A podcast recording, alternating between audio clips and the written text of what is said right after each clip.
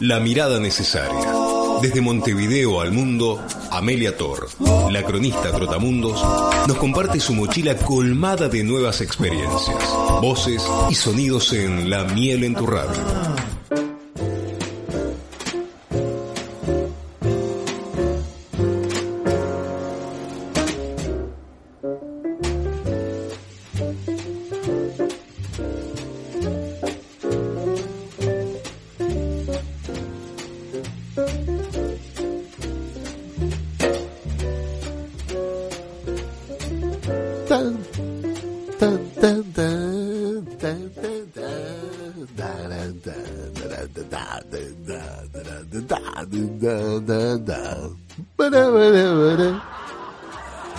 ¿Qué hace, Ronzo? ¿Qué hace? Eh, eh. ¿Está contento con las medialunas y el mate que le he preparado? Ah, como se mandaba la parte. Códigos que tenemos con el operador y DJ y todo acá, el malabarista que tenemos del otro lado de los cristales. Bueno, eh, la cronista Totamundo, se viene la hora de los saludos a los amigos de la casa, eh, porque bueno, eh, ustedes saben que la cronista, la cronista Totamundos eh, se la pasa viajando de acá para allá y bueno, eh, en cada viaje hay lo que nosotros llamamos un radio pasillo. Y entonces ahí aparecen los amigos, ¿no?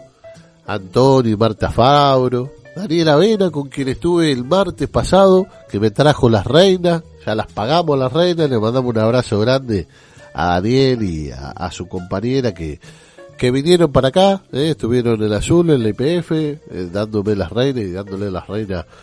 Hicieron una gran recorrida. Cuánto sacrificio, ¿eh? Cuánto sacrificio. Desde acá lo valoramos, el trabajo que hace Daniel y, y todos los criadores de, de reina. La verdad que harto sacrificio hacen, ¿eh?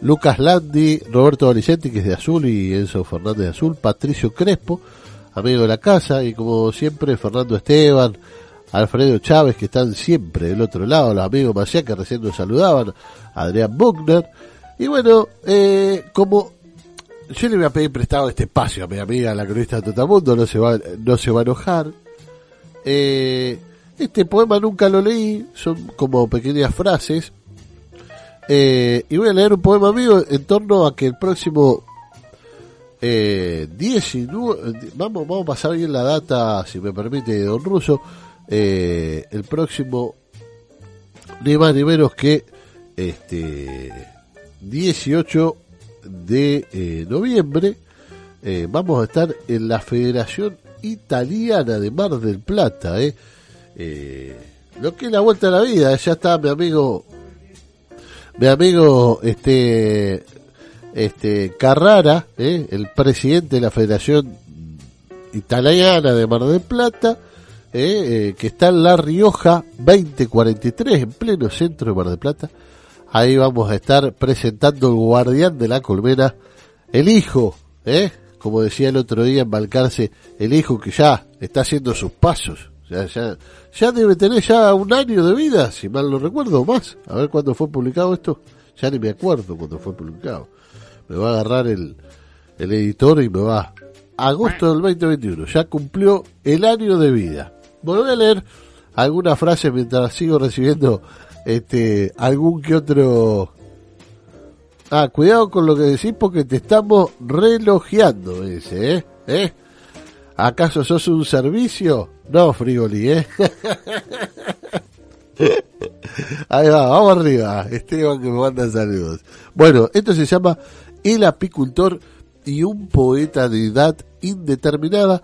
Son eh, pequeños diálogos de, de- del poeta con el apicultor y con la literatura. El primero dice así. Le va- le voy a poner uno dos porque así están titulados.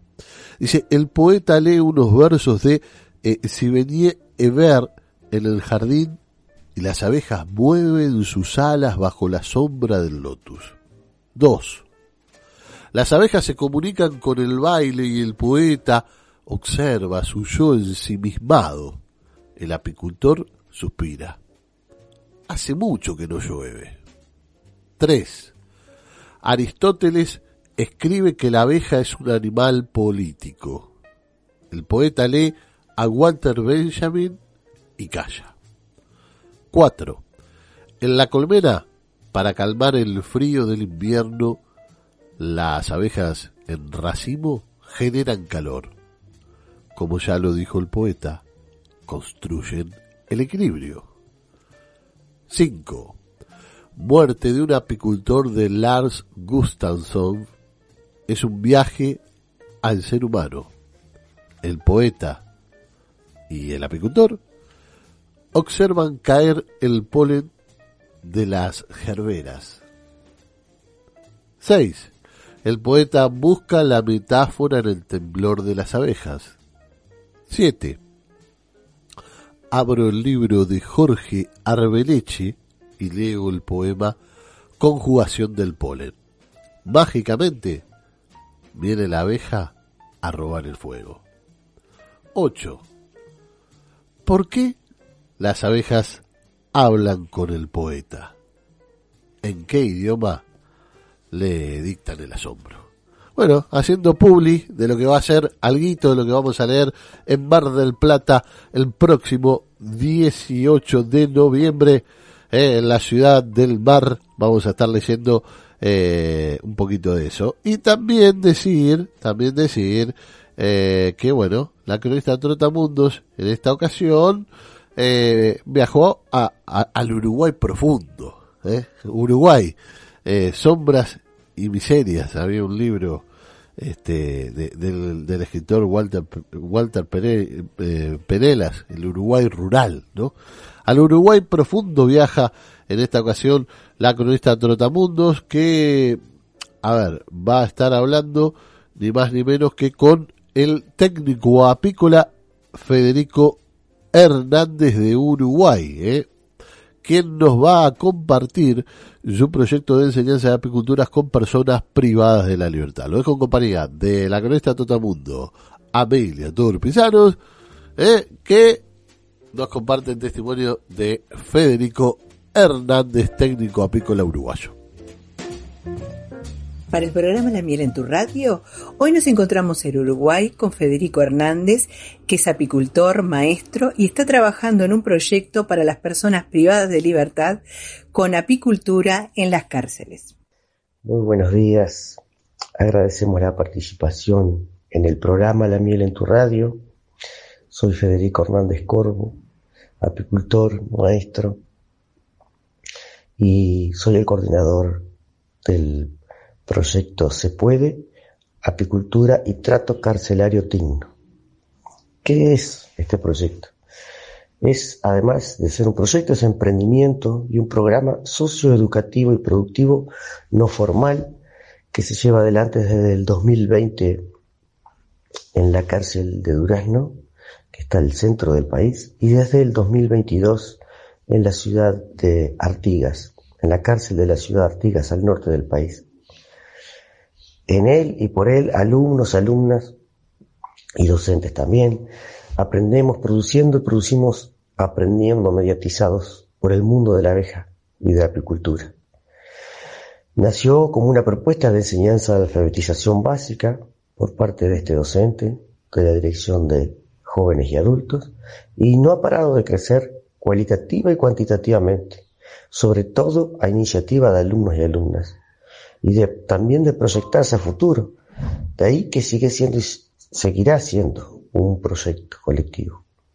Es también un ejemplo de construcción de red de interinstitucionalidad, siempre con el liderazgo de la dirección de adultos y de los alumnos y alumnos en cuanto al establecimiento de objetivos y de metodología, ha ido sumando un conjunto de apoyos de personas e instituciones que entienden que aquellos objetivos son pertinentes al día de hoy se trabaja cada uno con su impronta, pero en coordinación, además de las direcciones de las unidades, con el Ministerio de Desarrollo, con la Universidad Tecnológica del Uruguay, con la Sociedad Apícola del Uruguay, con el Ministerio de Cultura, con los departamentos de desarrollo de las intendencias. ¿Mm? Es también el resultado de la articulación entre una visión de seguridad que prima en las cárceles y la de una mirada pedagógica, con todo lo que eso implica, es decir, una nueva mirada filosófica, política, psicopedagógica, que puede venir a complejizar y enriquecer el trato carcelario. A modo de ejemplo, desde se puede, entendemos el trabajo como una condición necesaria, sí, pero no suficiente para el fortalecimiento de hábitos y valores. Debe ser vivenciado como propio, como una oportunidad para crecer, aportar a la sociedad, una oportunidad de reparar también. De ahí que se entiende como absolutamente imprescindible la autogestión. Así que el objetivo general del proyecto es constituirse en una herramienta para el ejercicio de derechos y obligaciones, no solo privados y privadas de libertad o del INR, sino también de la sociedad toda. Y tiene varios dispositivos que, según la cárcel y según el tiempo que ha ido transcurriendo en ellas, este, nosotros contamos con curso anual de, apicultura. En estos momentos están participando unos 100 alumnos. Tenemos, además de la enseñanza, tenemos la producción apícola, miel, polen, núcleos. Estamos viendo la posibilidad de empezar a producir epitoxina. Envasamos, comercializamos, se hacen investigaciones también, difusión, este, se reciben niños, se vincula con Zoom, se, bueno, han visitado niños la cárcel que se ponen los mamelucos, abren las colmenas, tenemos carpintería pícola, cocina basada en miel, en estos días, semanas pasadas comienza un curso de costura, construcción, construcción de, mamelucos, este, y también apiturismo, estamos pensando, proyectando apiturismo.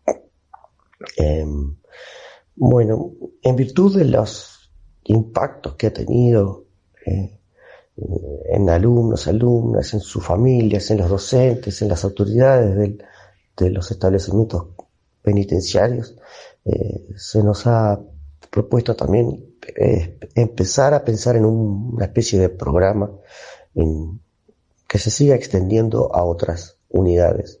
En estos momentos estamos este, pensando en, unos penales que son importantes, difíciles, de alta seguridad, pero bueno, estamos este, planteándonos y visitando eh, el, el, el, territorio para, para, para ver qué posibilidades hay. El motor principal ha sido siempre y seguirá siendo el entusiasmo, la energía, las ganas de afarrarse a una oportunidad que alumnos y alumnas tienen. Muchísimas gracias saludos a la audiencia. Bajo la lupa de Amelia Tor, la cronista Trotamundos.